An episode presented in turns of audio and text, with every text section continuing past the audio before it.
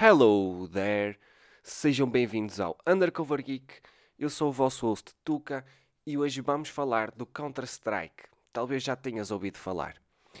Com certeza que sim, para alguns já ele cá andava quando nasceram. Fiquem por aí.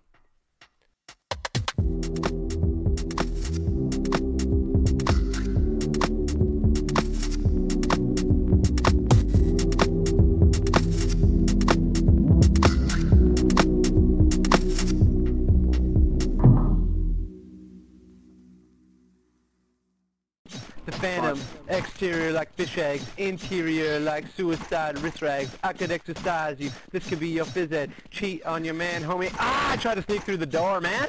Can't make it. Can't make it. The shit's stuck. Out of my way, son. Door stuck. Door stuck. Please. I beg you.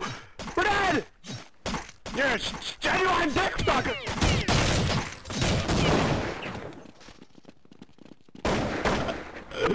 yeah i'm just geil, der Prank. Talvez o first-person shooter multijogador mais famoso de todos, Counter-Strike é um daqueles jogos que a maioria dos jogadores já experimentou pelo menos uma vez. Parece que toda a gente tem uma história em que se destacou num jogo, ao fazer uma triple kill 360 no scope, esfaqueando os restantes e desarmando a bomba nos últimos segundos, salvando a equipa como um verdadeiro herói quando na verdade acampou, deu bait durante todo o jogo, aproximando-se da bomba sem que ninguém reparasse neles e, por pouco, desarmou a bomba antes de levar com um tiro na cabeça a milésimos de segundos depois do som familiar Counter-Terrorists Win. Bem, uma vitória é uma vitória, certo? De qualquer forma, para aqueles que não sabem nada sobre Counter-Strike, que não devem ser muitos, ou que apenas precisam de uma atualização rápida, aqui está o básico da jogabilidade atual. Desde o início, pode escolher entre terroristas ou contra-terroristas, num jogo 5 contra 5, em que ambas as partes têm de completar um de dois objetivos. O principal objetivo dos terroristas é colocar e detonar com sucesso uma bomba num local específico, e o objetivo dos contra-terroristas é desarmar a bomba colocada. Uma equipa também pode ganhar com a eliminação completa da equipa adversária. Cada jogo é composto por várias rondas, em que ambas as equipas jogam à vez com cada facção. No início de cada ronda, os jogadores podem personalizar o seu arsenal com dinheiro ganho com base no sucesso das rondas anteriores.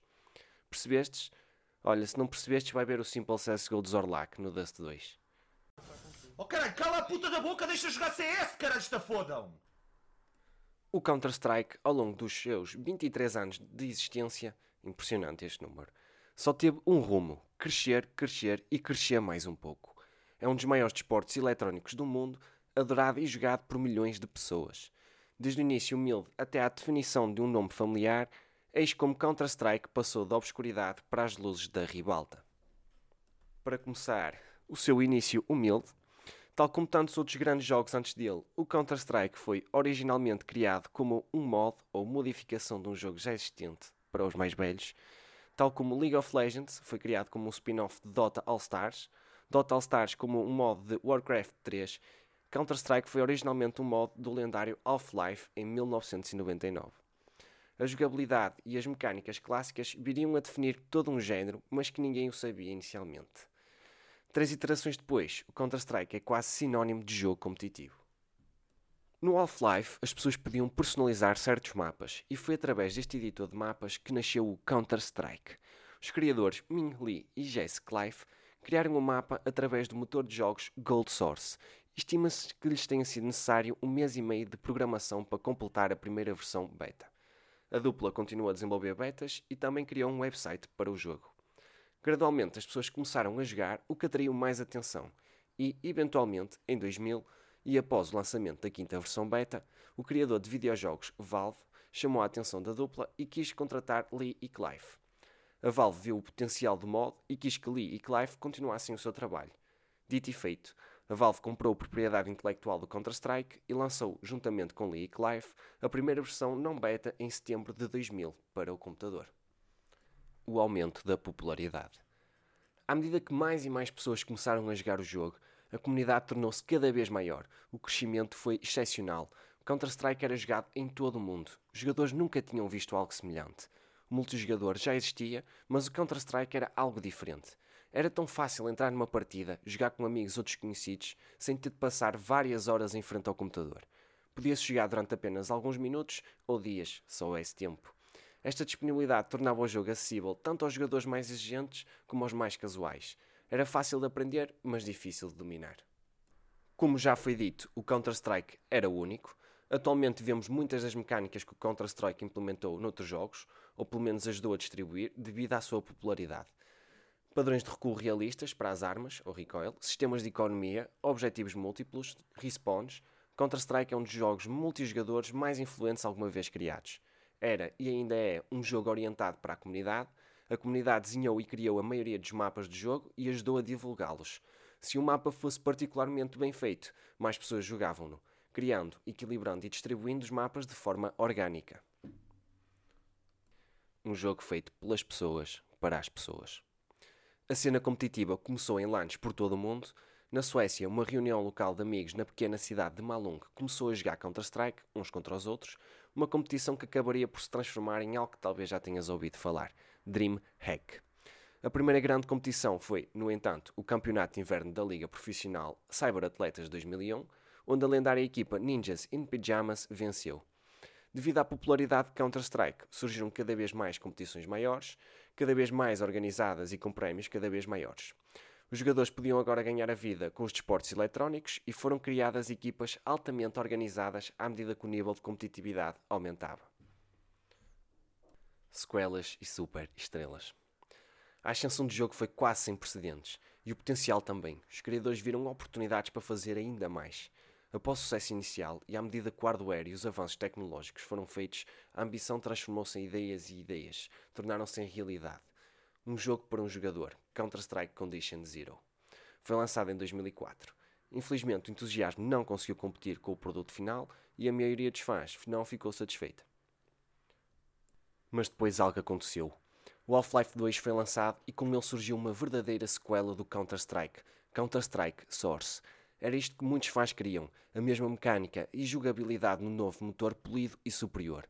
O Counter-Strike original, também chamado Counter-Strike 1.6, ainda era popular, especialmente entre os fãs mais antigos, mas o Source acabaria por ultrapassar o 1.6. Foi por esta altura que os desportos eletrónicos entraram numa nova fase, as organizações, os jogadores e os fãs começaram a tornar-se grandes forças na indústria do entretenimento, uma vez que os lucros e a distribuição marcaram o início de uma nova era. A era dos jogos competitivos. Algumas equipas e os jogadores tornaram-se estrelas mundiais, seguidos por centenas de milhares. Os jogadores adquiriram um estatuto de celebridade e ganharam os seus próprios seguidores. Em 2006, a Intel Extreme Masters IEM destacou-se entre as organizações que organizavam competições e transformou o Counter-Strike num desporto eletrónico competitivo verdadeiramente internacional. A IEM reuniu as melhores equipas e jogadores de todo o mundo numa liga, onde os verdadeiros jogadores da elite competiam num palco próprio. A IEM continua a ser, até hoje, uma das competições de Counter-Strike mais importantes do mundo. O início do CSGO e o mundo de esportes eletrónicos. Com o passar dos anos e os palcos cada vez maiores, o Counter-Strike Source começou finalmente a parecer um pouco desatualizado, apesar das contínuas atualizações. A tecnologia melhorou e a Valve precisou de reinventar o premiado First Person Shooter. Felizmente não estavam a ficar parados. O jogo que todos nós conhecemos e adoramos, Counter-Strike Global Offensive, começou a ser desenvolvido em 2010 e foi lançado dois anos depois. Através de feedback da comunidade, a Valve sabia exatamente o que os fãs queriam e produziu um jogo que era fiel à sua essência mas ao mesmo tempo fresco e moderno. Foram feitas muitas pequenas alterações, mas não suficientemente radicais para assustar os fãs. O CSGO era fiel às suas prequelas, mas foi feito para um mundo moderno, feito para jogos de competição e de esportes eletrónicos.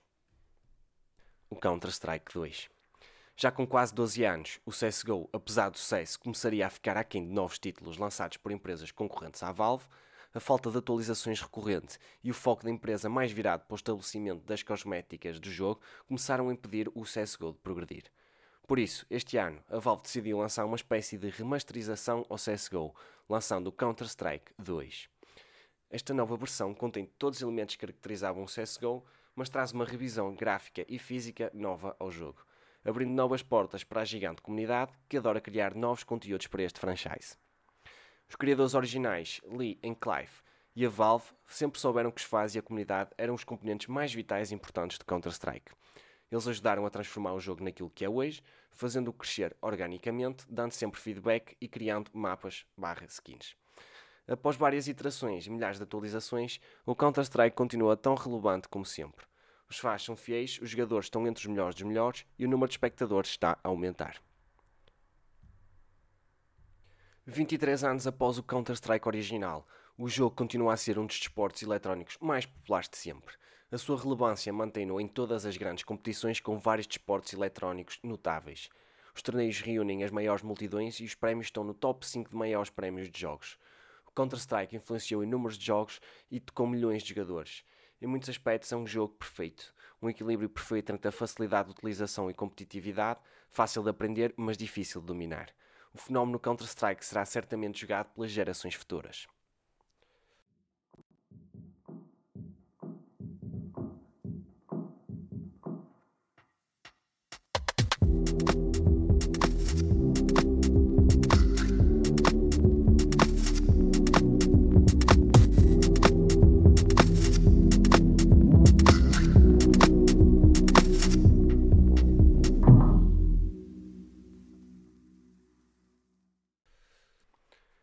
Chegou ao fim de mais um episódio do Undercover Geek.